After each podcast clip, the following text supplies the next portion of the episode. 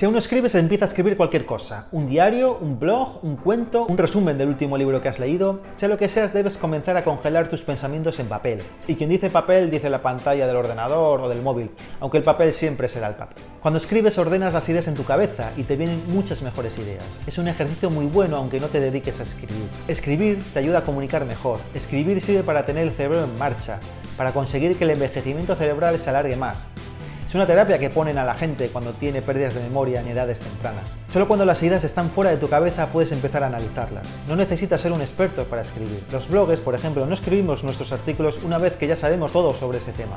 Los escribimos a medida que aprendemos. Usamos esos artículos para saber más sobre dicho tema. Y esta es una fórmula que puedes seguir. Escribe sobre lo que te hubiese gustado saber hace dos años. Escribe una página de mierda por día, pase lo que pase. A final del año tendrás 365 páginas de mierda, ¿o no? ¿Quién sabe? Los mejores escritores escriben todos los días, les apetezca o no. La mayoría de los días escribirán bien y la mayoría de los días no serán malos, porque tienen un hábito y con el tiempo este hábito conducirá a una mayor creatividad y a escribir mejor. ¿Has escrito ya tu página de mierda de hoy? Hasta el próximo en un minuto.